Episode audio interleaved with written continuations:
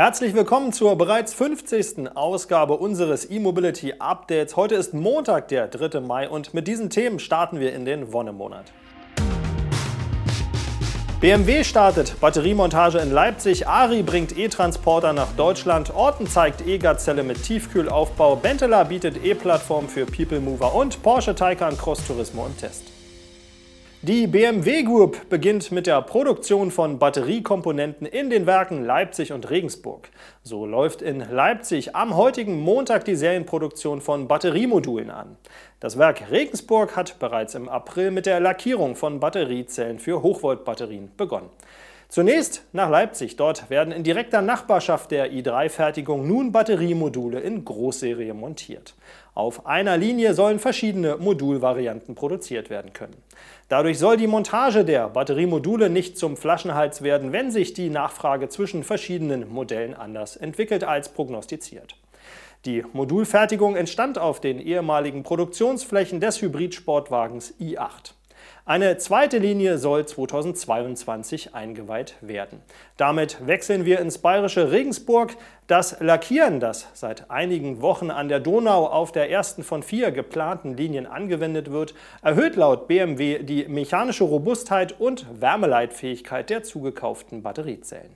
Die drei weiteren Linien sollen schrittweise bis Ende des Jahres in Betrieb gehen. Ab 2022 sollen dann auch in Regensburg aus Modulen einbaufertige Hochvoltbatterien hergestellt werden.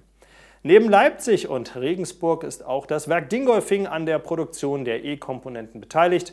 Dort werden ebenfalls Module und einbaufertige Traktionsbatterien montiert. In Dingolfing ist auch die Produktion der E-Antriebe angesiedelt. Die Batteriekomponenten sind unter anderem für die Elektromodelle BMW iX und BMW i4 bestimmt, die beide in Kürze auf den Markt kommen. Das sächsische Unternehmen Ari Motors hat sein neues Topmodell präsentiert. Der Ari 901 ist ein Kleintransporter mit rund 900 Kilo Nutzlast und kommt mit vier Aufbauten auf den deutschen Markt. Unter anderem auch als Kipper und mit einer Pritsche. Die Preise starten bei knapp 30.000 Euro vor Abzug der Förderung. Der Ari 901 ist dabei das größte Modell des Herstellers, der bislang für Modelle wie den kleineren Transporter 458 und das Lastentrike 345 bekannt ist. Gänzlich neu ist der 901 aber nicht, er wurde bisher schon in Österreich angeboten. Für Deutschland hat Ari Motors bisher nur das Datenblatt des Kastenwagens veröffentlicht. Das Fahrzeug ist 4,43 Meter lang, 1,63 Meter breit und 1,94 Meter hoch. Der Radstand wird mit 2,80 Meter angegeben. Interessant ist bei einem Transporter natürlich der Laderaum.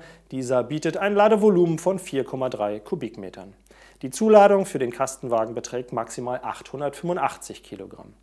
Das, äh, der Laderaum selbst ist komplett eben, bis auf zwei kleine Aussparungen für die hinteren Radkästen. Die drei anderen Aufbauten sind übrigens in drei unterschiedlichen Größen verfügbar.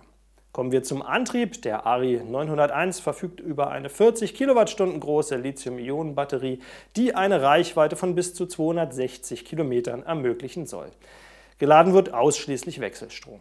Der Elektromotor leistet 60 kW, was eine Höchstgeschwindigkeit von 110 km/h oder eine Steigfähigkeit von 25 Prozent ermöglicht. Der Fahrgastraum ist eher spartanisch ausgestattet und für den genannten Basispreis von 29.995 Euro gibt es entweder den Kastenwagen oder das Pritschenmodell.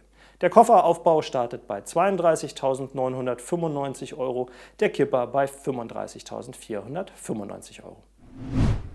Auch der rheinland-pfälzische Umrüstspezialist Orton Electric Trucks hat eine Neuheit im Programm, die rein elektrische E46 Gazelle mit Tiefkühlaufbau.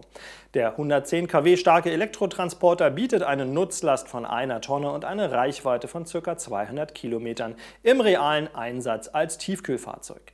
Die neue E46 Gazelle City Cooler, wie das Fahrzeug vollständig heißt, basiert auf einem Fahrgestell des russischen Herstellers GAZ und kommt auf ein Gesamtgewicht von 4250 Kilogramm. Somit kann der Transporter mit einem Führerschein der Klasse B gefahren werden. Als Energiespeicher ist in dem Kühltransporter eine 400 800-Volt-Batterie mit LFP-Chemie verbaut. Angaben zum Energiegehalt macht Orten nicht. Das Unternehmen teilt jedoch mit, dass die Kühlanlage im Stand- und Fahrbetrieb aus der Traktionsbatterie mitgespeist wird. CCS bietet die E46-Gazelle Citycooler nicht, aber ein 22 kW Onboard-Lader soll dafür sorgen, dass die Batterie in nur ca. 3,5 Stunden vollständig aufladbar ist.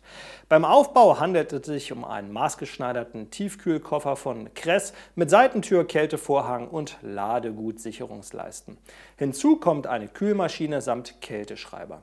Die Aggregate garantieren eine Kälteleistung bis minus 20 Grad und sind wahlweise heizbar bis 30 Grad.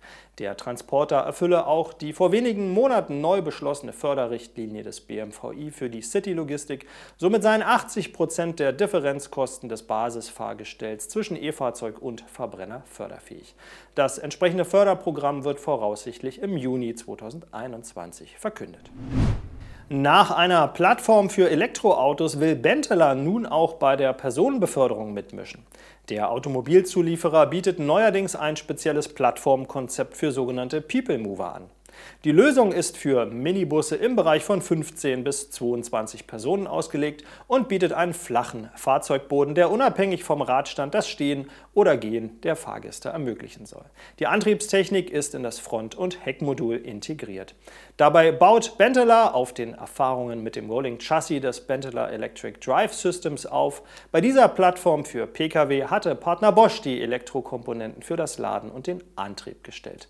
Benteler hatte mehr oder weniger die Metallarbeiten übernommen, vom speziell entwickelten Batteriegehäuse über den Fahrzeugrahmen bis hin zu Fahrwerkskomponenten und vor allem den Hilfsrahmen, mit denen die Antriebseinheiten montiert werden. Auch bei der Vorstellung der Minibus-Plattform hat der Paderborner Zulieferer die eigens entwickelte Batteriewanne hervorgehoben. Mit dieser werde der Stromspeicher optimal in das Fahrgestell eingegliedert und die Rahmenstruktur soll eine flexible Gestaltung des Shuttles ermöglichen. Mit leichten und günstigen Materialien soll das Exterieur individuell gestaltet werden können und auf Wunsch will der Zulieferer übrigens nicht nur die Plattform stellen, sondern den Kunden auch fertige Shuttles ausliefern. Porsche hat im Rahmen einer Fahrveranstaltung für Journalisten kürzlich den Taycan-Ableger Cross Turismo vorgestellt. Ich konnte mir dabei von dem elektrischen Kombi mit seinen Alltags- und Freizeittalenten einen ersten Eindruck machen.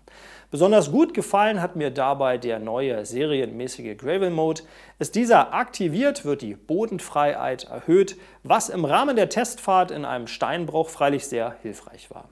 Federung, Traktionskontrolle, Torque Vectoring und das Hinterachsgetriebe werden in diesem Modus angepasst, sodass Fahrten auch im unwegsamen Gelände mühelos gelingen. Zudem nimmt der Cross Turismo in diesem Fahrmodus noch sanfter die Befehle des Strompedals an. Durchdrehende Räder sind selbst bei steilen Passagen kaum zu erwarten. Natürlich wird man sich in der Praxis vermutlich eher davor hüten, dem Allrounder unter den Elektrosportwagen solches Terrain zuzumuten, aber möglich wäre es, das hat die Probefahrt gezeigt. Ansonsten sind mir im Fahrverhalten kaum Unterschiede zur Taycan Limousine aufgefallen, auch wenn die Fahrwerksentwickler vor Ort natürlich ganz anderes zu berichten wussten. Mit seinem eigens entwickelten Fahrradgepäckträger für bis zu drei Bikes und der Dachbox, ebenfalls eine Eigenentwicklung der Porsche-Ingenieure, empfiehlt sich der Cross Turismo für Aktivurlauber. Und die deutlich größere Transportkapazität im Kofferraum ist garantiert auch im Alltag ganz praktisch. Freilich muss man die knapp 94.000 Euro für den elektrischen Turismo-Fahrspaß im Porsche erstmal übrig haben. Das war sie, die 50. Ausgabe unseres E-Mobility Updates. Ich hoffe, Sie sind gut in den Mai gestartet. Wir sehen oder hören uns am morgigen Dienstag wieder. Tschüss.